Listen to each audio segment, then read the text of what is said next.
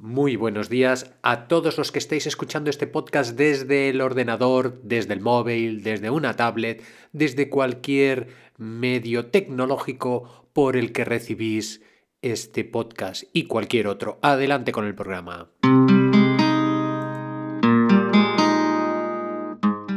Estáis escuchando el podcast de Psicología, Comunicación y Crecimiento Personal de Joan Contreras. Bienvenidos. Bienvenidos, bienvenidos y antes de empezar el programa me gustaría, me gustaría que escucharais esto.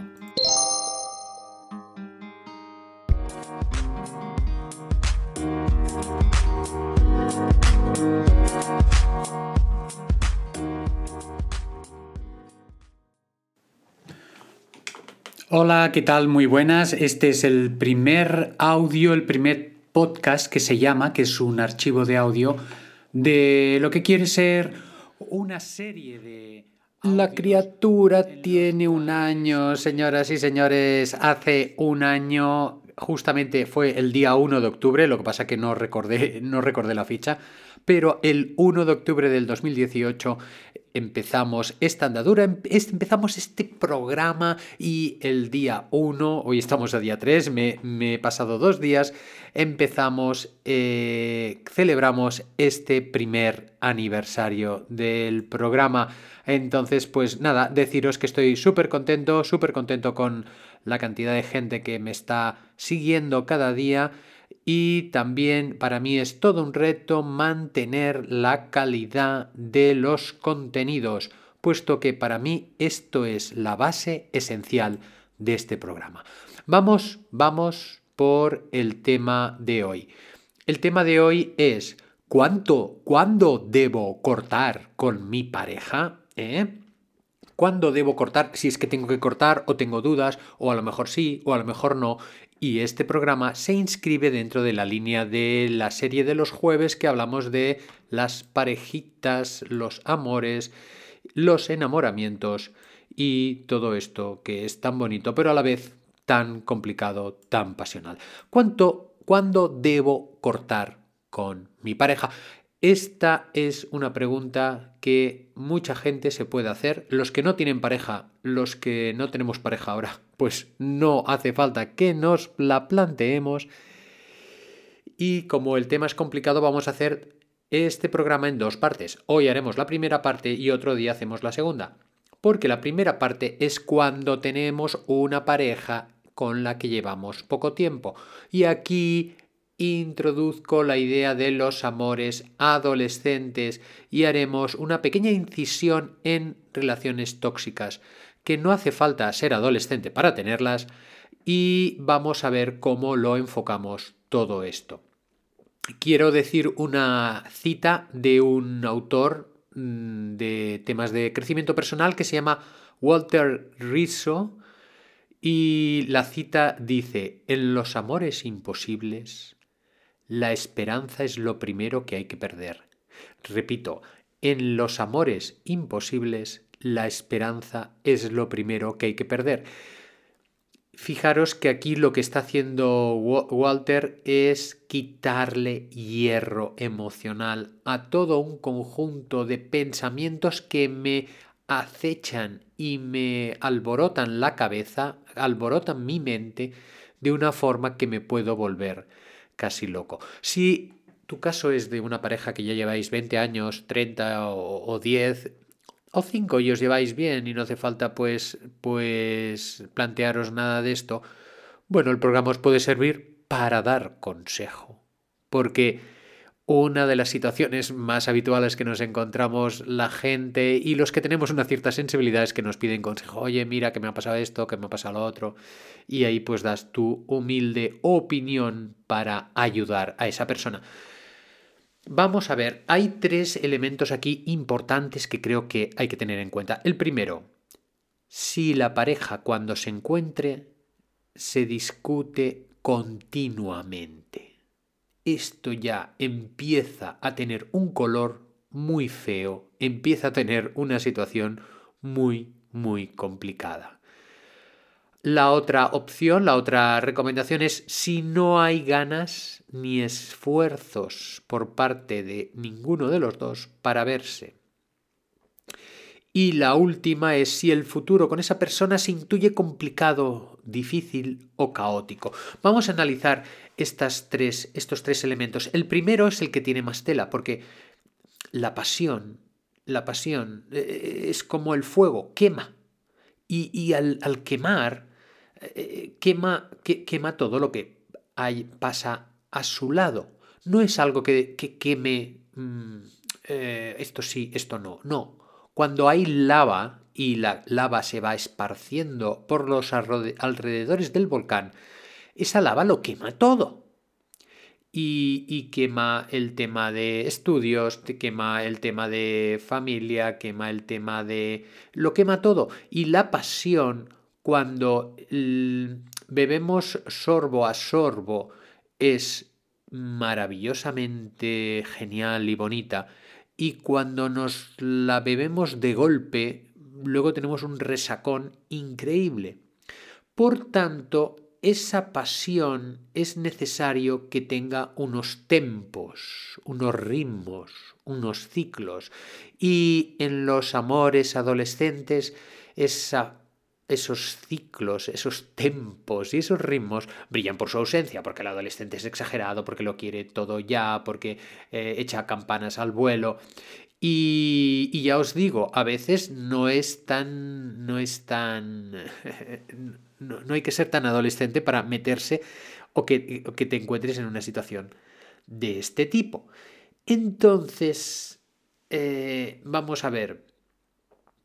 Cuando esa pasión se mezcla con una mala convivencia, podemos llegar a una relación tóxica muy fácilmente. Y en esa relación tóxica, lo que está enfermo es la relación.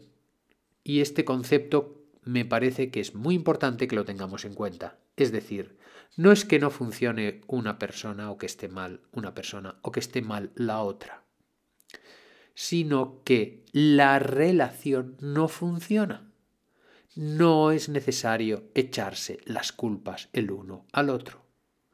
Yo aporto, pero a la otra persona no le llega.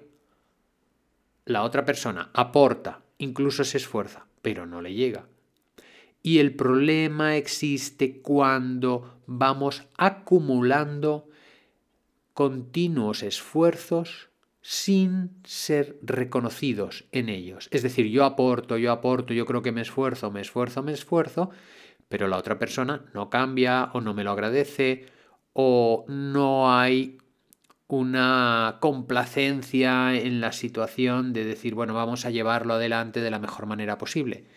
Fijaros que se dan situaciones en espejo muy fácilmente, en el sentido de que los dos empiezan a decir, no, es que claro, yo me esfuerzo el viernes por no quedar con mis amigos para estar contigo y, y tú pasas de mí y la otra persona, no, no, pero yo es que el otro día también hice el esfuerzo de tal cosa y tú no, no sé qué, ¿vale? Y, y ahí, ahí se lía, ahí se lía porque los dos se están esforzando a su manera para que la relación mejore, pero parece como si las conexiones no estuvieran conectadas y nos produce un sobrecalentamiento del sistema eléctrico y del sistema magnético del cuerpo.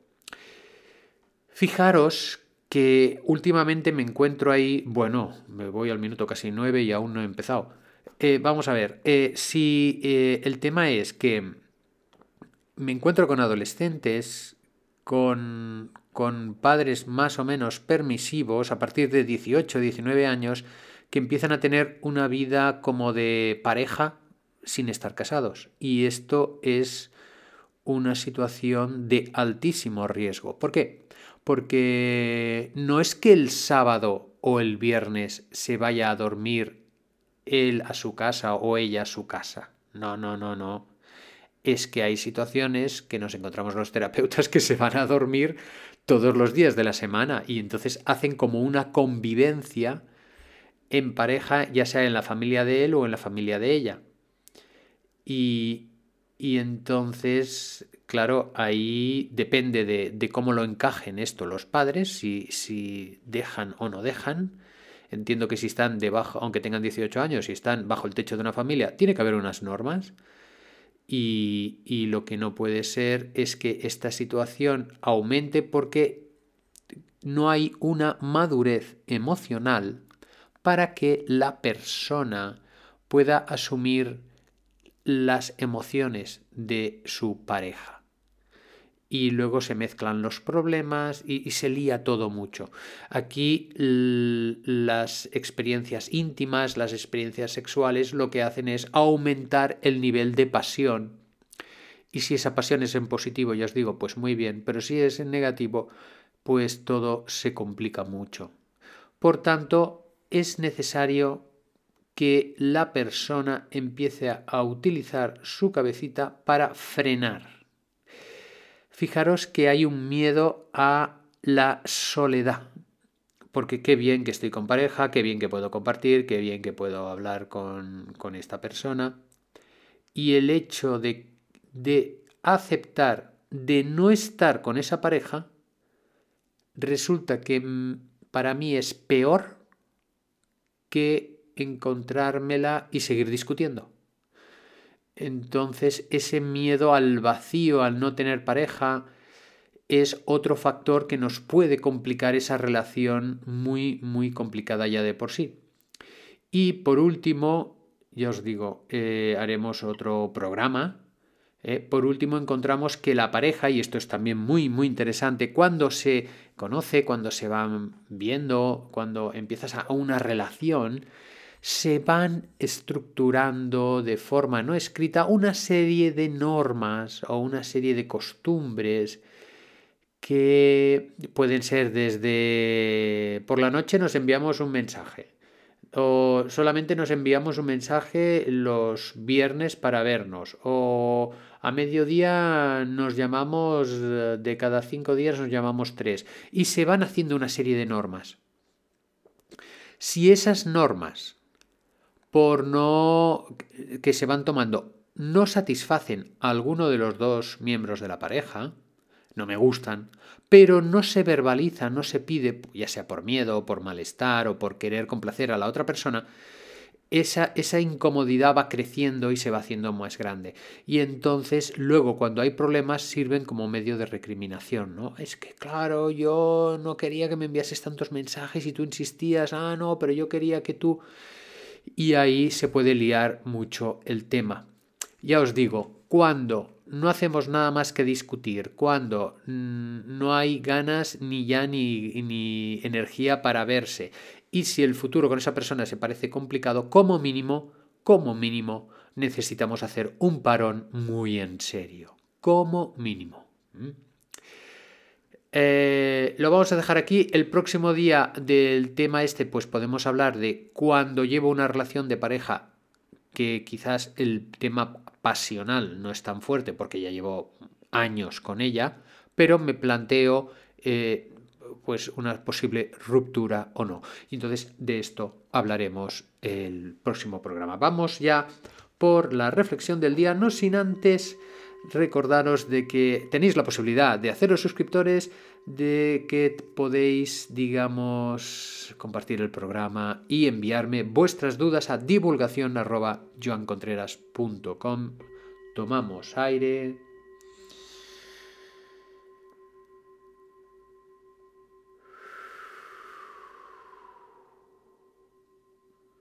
Wow, es que me he acelerado en la última parte del programa. Volvemos a tomar aire. Retenemos. Expulsamos. Y sentimos la satisfacción de reencontrarnos con nuestro propio ritmo. Nos vemos el próximo programa. Hasta luego.